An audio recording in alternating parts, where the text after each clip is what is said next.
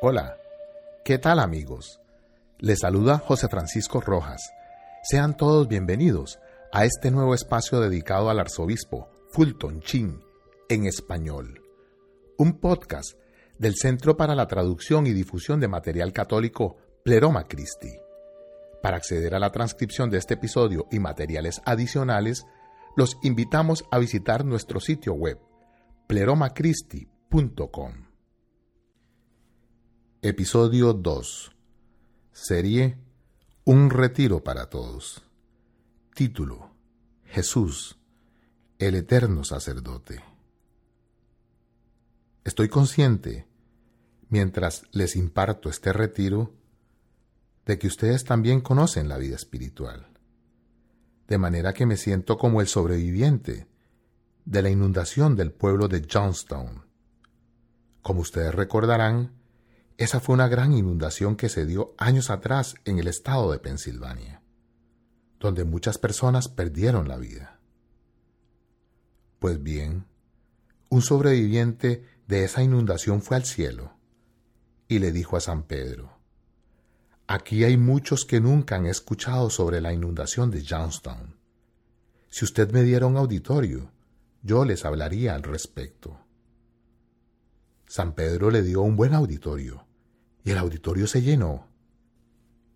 Y justo cuando el sobreviviente estaba a punto de iniciar su discurso, San Pedro vino, le tocó el hombro y le dijo, Quiero que sepas que Noé se encuentra en la audiencia.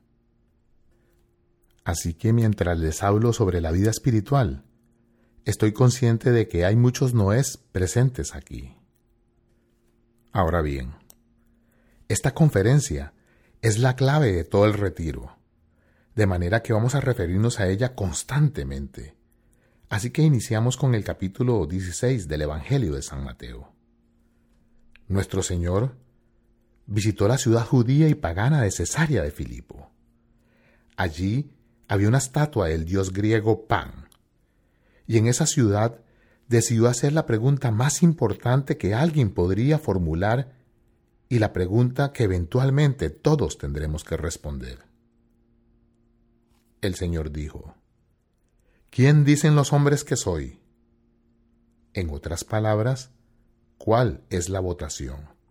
¿Cuál es la encuesta? ¿Ya enviaron sus cuestionarios?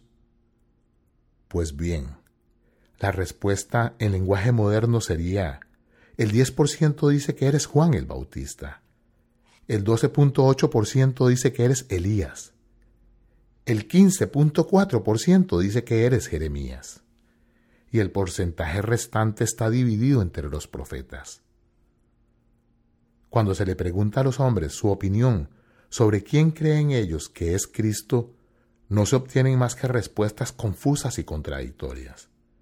Así que nuestro Señor no tuvo otra respuesta más que un silencio fulminante e indiferente. Ese día, el principio democrático de la religión fue rechazado.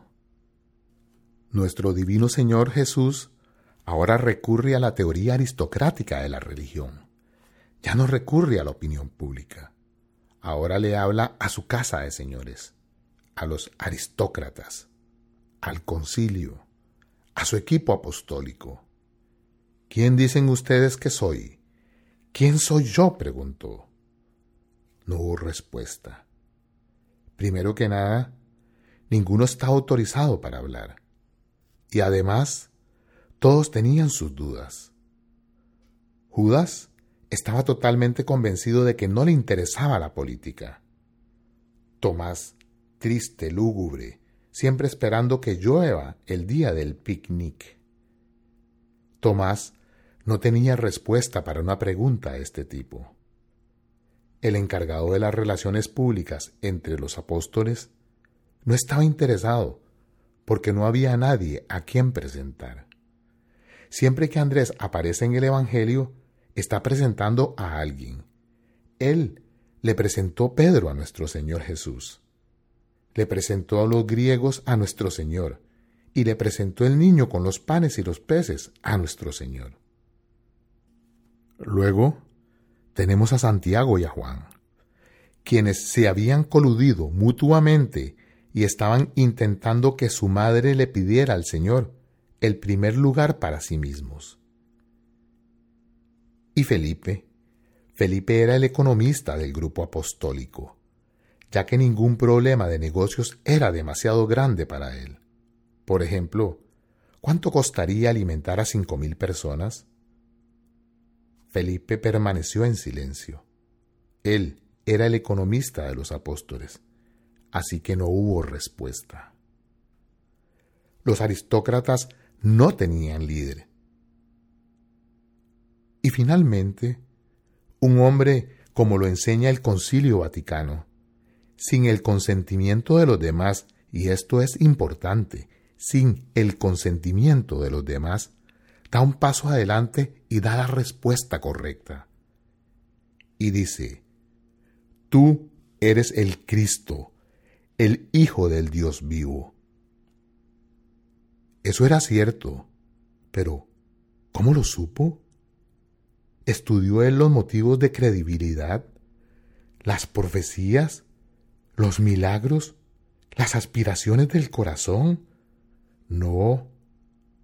¿Cómo supo él que Cristo era Dios? ¿Cómo lo sabemos nosotros? ¿Cómo lo saben ustedes? ¿Cómo lo sé yo? No lo sabemos simplemente porque estudiamos. Eso es solo preparación. Es el cielo quien lo revela. San Pablo dice, Solo aquellos que poseen el Espíritu pueden llamar a Jesús Señor. Así que nuestro Señor dijo, No te ha revelado esto la carne ni la sangre, sino mi Padre que está en los cielos. Así fue como Él lo supo. ¿Qué tenemos hasta ahora? Tenemos a Cristo como hombre y tenemos a Cristo como Dios. Él es ambos. Hombre para así poder hablar en nuestro nombre. Dios para así poder expiar nuestras ofensas. Esto es lo que conocemos los sacerdotes como el concilio de Calcedonia. Esto es lo que aprendimos en nuestras clases de teología. Y es verdad. Esto es lo que se conoce como unión hipostática. Cristo es Dios y hombre. Haré un paréntesis aquí para el clero que está presente. Porque es que, mis queridos padres, cuando nosotros estudiamos teología, y ustedes hermanas reciben también una pizca de esto durante sus clases de verano, nos quedamos solamente con esta noción de que Cristo es Dios y hombre. ¿Es que acaso la escena termina aquí? ¿No les gustaría continuar? Ya sabemos quién dicen los hombres que es Él. Ya sabemos quién dice el cielo, el Padre Celestial, que es Él. Pero ¿quién dice nuestro Señor que es Él? Esto es lo que tiende a olvidarse. Conforme la escena continúa, nuestro Señor ahora les dice, y aquí me gustaría recordarles, mientras leemos Mateo, que Jesús empezó a dejarle claro a los discípulos que debía ir a Jerusalén, cargar con el desprecio de los ancianos, sumos sacerdotes y doctores de la ley, ser muerto y resucitar nuevamente al tercer día. Así que nuestro Señor ahora les dice que Él es una víctima, víctima. ¿Para qué? Como propiciación de nuestros pecados. Sin embargo, una víctima debe ser ofrecida por alguien. ¿A quién ofrece nuestro Señor? Se ofrece a sí mismo. Por consiguiente, Él es sacerdote y víctima. Oblatus esquia ipse voluit. Se ofrece a sí mismo como una ofrenda. Ahora bien, Aquí me gustaría preguntarles, primero a los sacerdotes, luego a los religiosos y religiosas, y por último a los laicos. Nuestro Señor declara ser sacerdote y víctima. Cuando lo hace, al igual que lo hizo en su bautismo, al igual que lo hizo en la última cena, ¿a qué estaba haciendo referencia? Se estaba refiriendo al capítulo 53 de Isaías. Ocho siglos atrás el profeta había profetizado lo que él sería. el capítulo 53 de Isaías dice, No tenía apariencia ni presencia, y carecía de aspecto que pudiésemos estimar. Despreciado, marginado, hombre doliente y enfermizo, como de taparse el rostro para no verle. Despreciable un don nadie. Y de hecho, cargó con nuestros males y soportó todas nuestras dolencias. Nosotros le tuvimos por azotado, herido por Dios y humillado. Mas fue herido por nuestras faltas, molido por nuestras culpas. Soportó el castigo que nos regenera y fuimos curados con sus heridas.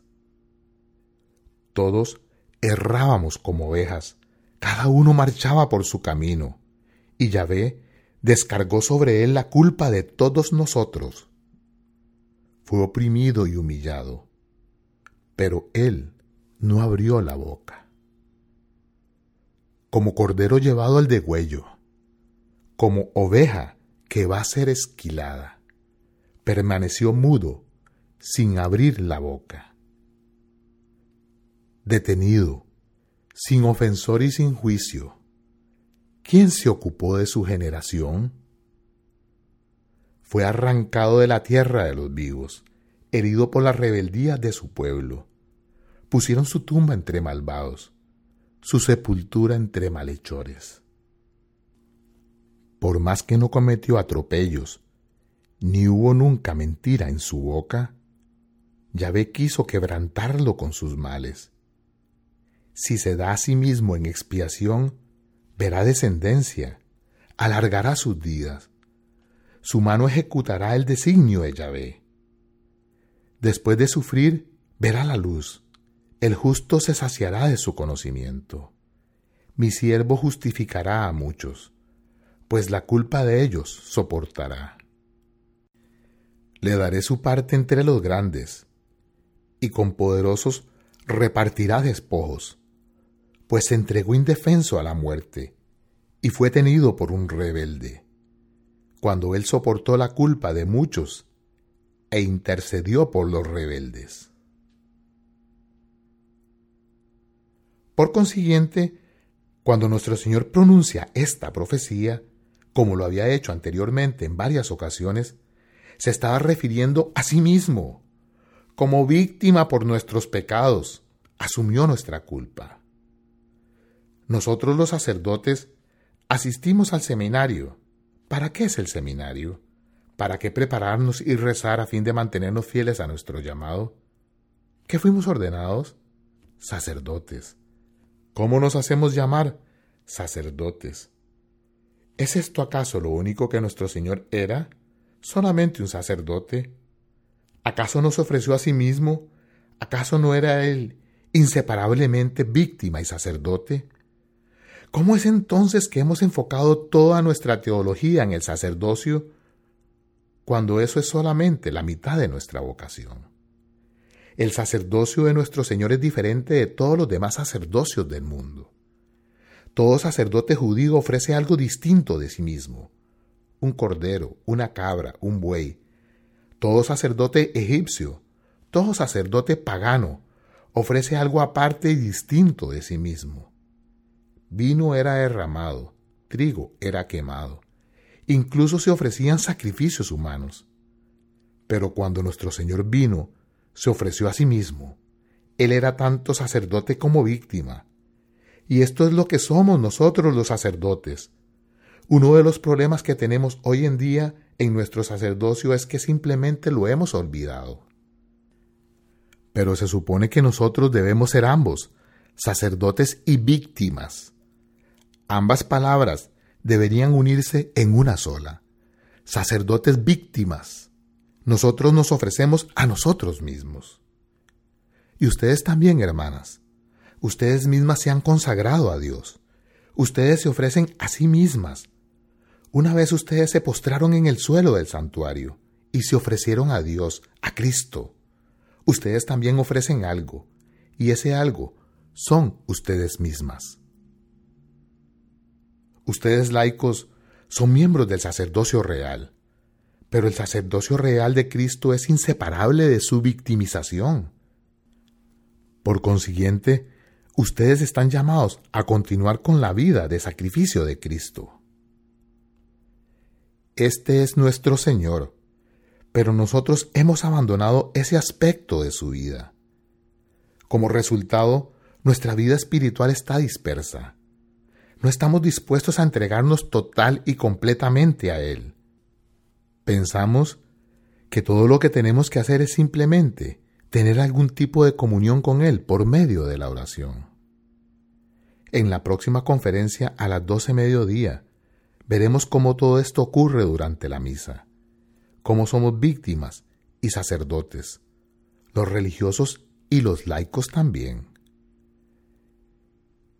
Esta unión de sacerdote-víctima es la forma en que nuestro Señor se reveló a sí mismo. Desde su nacimiento ella era un sacerdote. ¿Por qué?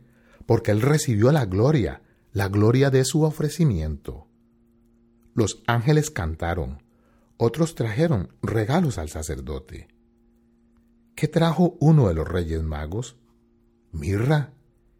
¿Y para qué se utiliza la mirra? Para los entierros. ¿Qué pensarían ustedes, madres, si cuando su hijo naciera alguien les trajera fluido para embalsamar? Nuestro Señor fue enterrado con cien libras de mirra y especias. En otras palabras, Él estaba destinado a morir. Es el sacerdocio lo que nos relaciona con Dios. Es la victimización lo que nos relaciona con los hombres. El sacerdocio se relaciona con la santidad. La victimización se relaciona con lo profano. El sacerdocio es la relación vertical con el cielo. La victimización es la relación horizontal con el mundo. De manera que tenemos hoy día en la iglesia el sentimiento de que quizás no hemos estado totalmente con Cristo. Así que tenemos algunos religiosos y sacerdotes que dicen, tengo que ir al mundo, tengo que servir al mundo. El instinto es bueno, pero los jóvenes sacerdotes que, Dios los bendiga, no han sido capaces de expresarse correctamente. Aunque en cierta forma ya sabían que debía de haber algún tipo de dedicación, algún tipo de servicio, terminaron abandonando el sacerdocio. Ese fue su gran error. Créanme, la victimización no es nada sin la santidad. Pero eso es lo que ellos buscaban inconscientemente. Lo mismo aplica para las monjas. Oh, tengo que salir, tengo que servir, tengo que trabajar, tengo que ser práctica, tengo que ser relevante. Claro, pero cuando lo hacen con mucha frecuencia, demasiados de ustedes se vuelven mundanos.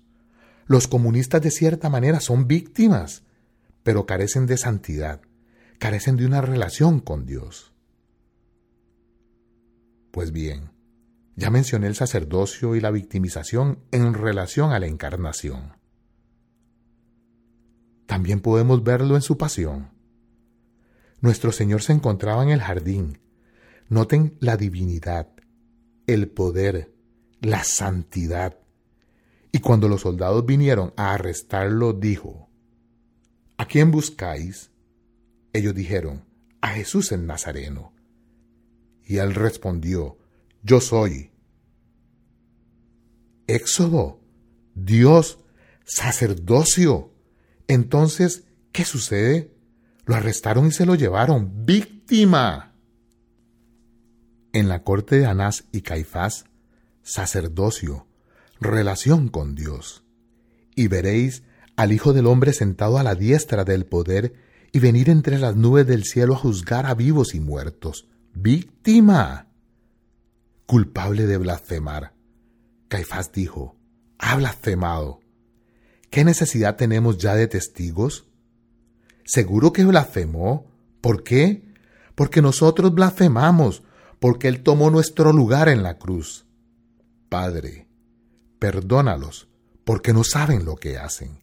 Intercesión, sacerdocio. Víctima, Dios mío, Dios mío, ¿por qué me has abandonado? Sintió la soledad del hombre. Así que, Una de las faltas más grandes que hemos cometido en nuestra vida espiritual es que dejamos de estudiar a Jesús en la mitad del capítulo 16 del Evangelio de San Mateo. No hemos profundizado en lo que Él realmente es. Y nosotros los sacerdotes, y ustedes también religiosos, religiosas y laicos, estamos llamados a ser santos, a diferenciarnos del mundo, a separarnos del mundo. Esta es la esencia del sacerdocio, separación, diferenciación, victimización, ser uno con los problemas, las enfermedades, las ansiedades, los temores y las frustraciones del mundo. No solamente de nuestra parroquia, no solamente de nuestros conventos, sino del mundo entero. Así que me gustaría hacer otro paréntesis para los sacerdotes.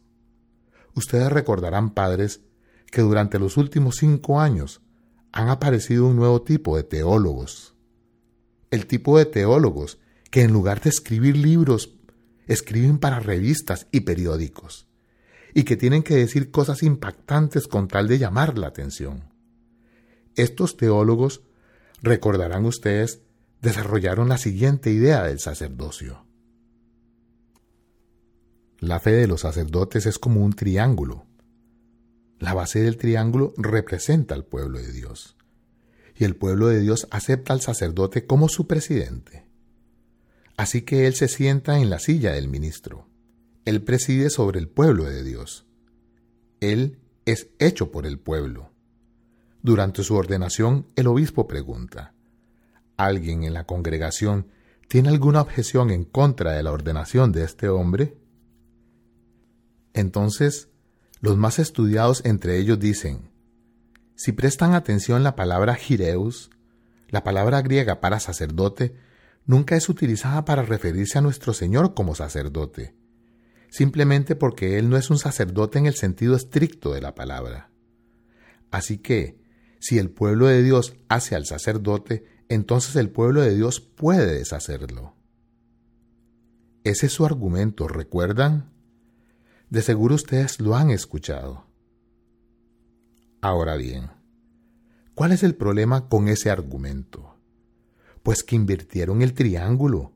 El triángulo apuntaba hacia arriba, pero ellos lo hicieron apuntar hacia abajo. El pueblo de Dios no hace al sacerdote. ¿O es que acaso cuando nuestro Señor eligió a los apóstoles, anduvo por Cafarnaún, Galilea y Jerusalén, preguntándole al pueblo de Dios quiénes querían ellos que fueran los sacerdotes? Él pasó la noche en oración, en unión con el Padre, y luego los eligió uno por uno.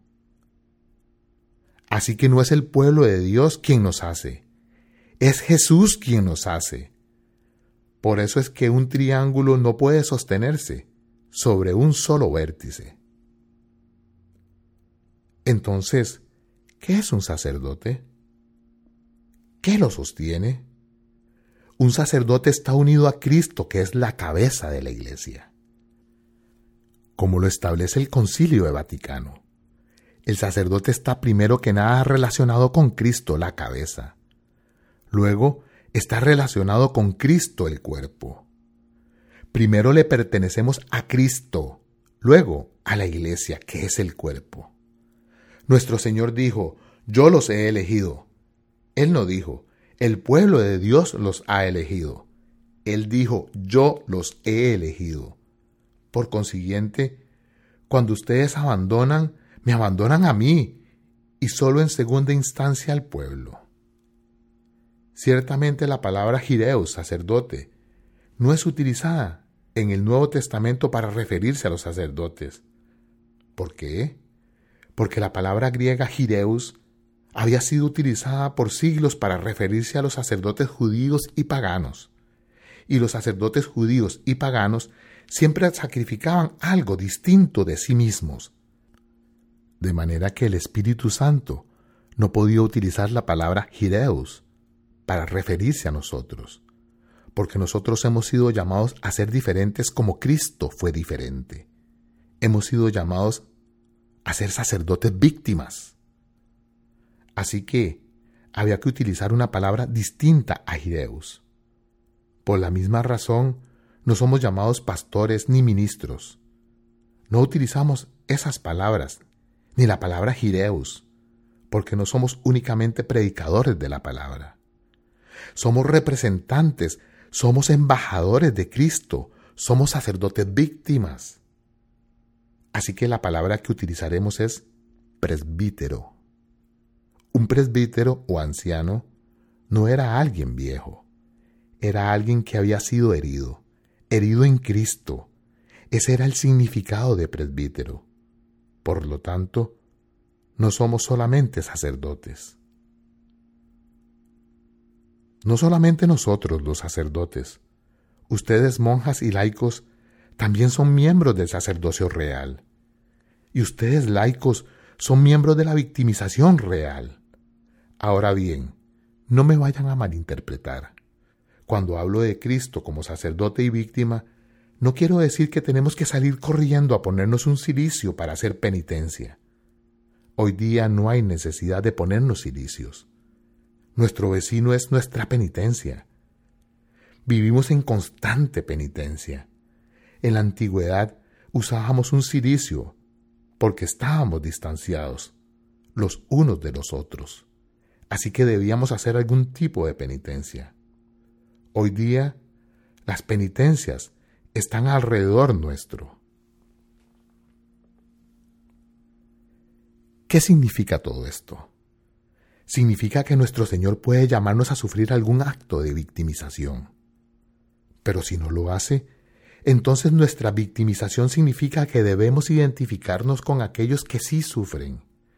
Ese es el significado de la victimización, y eso cambia por completo nuestra actitud hacia el cristianismo. Después, podemos disponernos a proclamar a Cristo. Una de las cosas más impactantes hoy día es que, debido a nuestro distanciamiento de Cristo, hemos fallado en hacer a Cristo visible a los demás. Tenemos a monjas deshaciéndose de cualquier distintivo de Cristo, al igual que muchos sacerdotes. Desechan cualquier cosa que los identifique con Cristo. Por consiguiente, Cristo se hace menos visible. Quieren identificarse con el mundo, pero recuerden lo que dijo nuestro Señor. Si me niegan ante los hombres, yo los negaré ante mi Padre que está en el cielo. Una iglesia santa, católica, apostólica, visible, pero a veces fallamos en la visibilidad. Aquí tengo un poema, escrito por el poeta inglés Sidney Carter, que expresa lo que he dicho. Es un poema bastante atrevido trata sobre una conversación hipotética que los dos ladrones que fueron crucificados junto a Jesús tuvieron. Justo antes de que uno de ellos reconociera a Cristo como Dios. Es la protesta que hace uno de ellos mientras mira a este buen hombre de la cruz del medio. Dice así. Fue viernes por la mañana que de la celda me sacaran cuando vi un carpintero que querían crucificaran. Pueden culpar a Pilato y a los judíos también. Pueden culpar al diablo, pero culpo a Dios también. No a ti ni a mí, sino a Dios deberían crucificar, le dije al carpintero que acababan de colgar. Barrabás era un asesino que ha sido liberado pero no entiendo por qué a ti te han crucificado. Tu Dios está en el cielo sin siquiera compadecerse, con millones de ángeles que miran sin tan siquiera moverse. No a ti ni a mí, sino a Dios deberían crucificar. Le dije al carpintero que acababan de colgar. Es cierto, era a Dios a quien debían crucificar. Por eso es que San Pablo dijo que Dios estaba en Cristo, reconciliando al mundo. Él había descendido. Por eso debían crucificarlo, y así lo hicieron.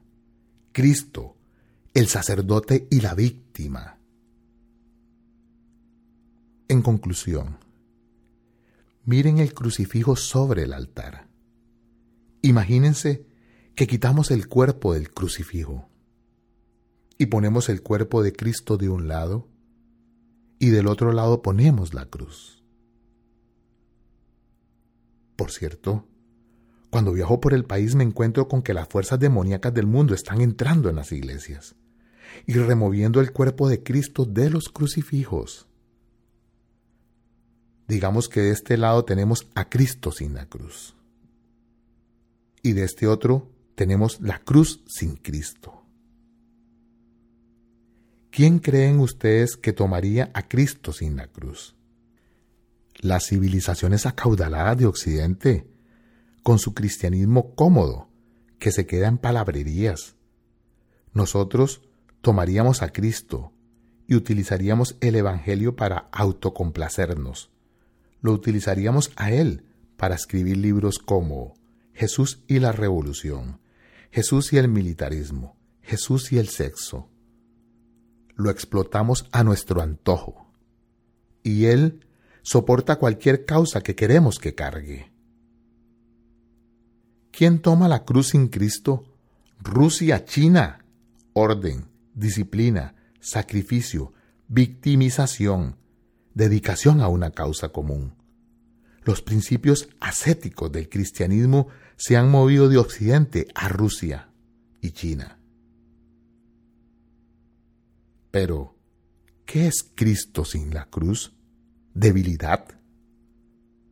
Nunca hablaría del infierno, nunca hablaría de la santidad del matrimonio. El Cristo que nunca sacaría a los mercaderes del templo, y el Cristo que nunca cargaría la cruz. ¿Y qué es la cruz sin Cristo? Totalitarismo, dictadura, la supresión de la libertad, la explotación del individuo como uvas que se exprimen para crear el vino totalitario que alimenta al Estado. El problema político del futuro es realmente una pregunta teológica. ¿Recobrará Cristo la cruz antes de que la cruz recobre a Cristo? Respondan ustedes a esa pregunta mientras meditan al respecto. ¿Quién será el primero en descubrir a Cristo como sacerdote y víctima? ¿Será Occidente o serán los países totalitarios? Ustedes tienen su opinión y yo tengo la mía. Yo creo que Cristo será reunificado a la cruz, primero por aquellos que, aunque sea parcialmente, enfatizan su victimización, es decir, Rusia y China. Dios los ama.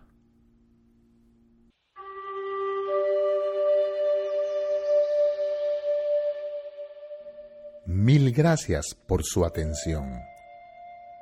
El equipo de trabajo Pleroma Christi agradece su presencia e interés en nuestras difusiones.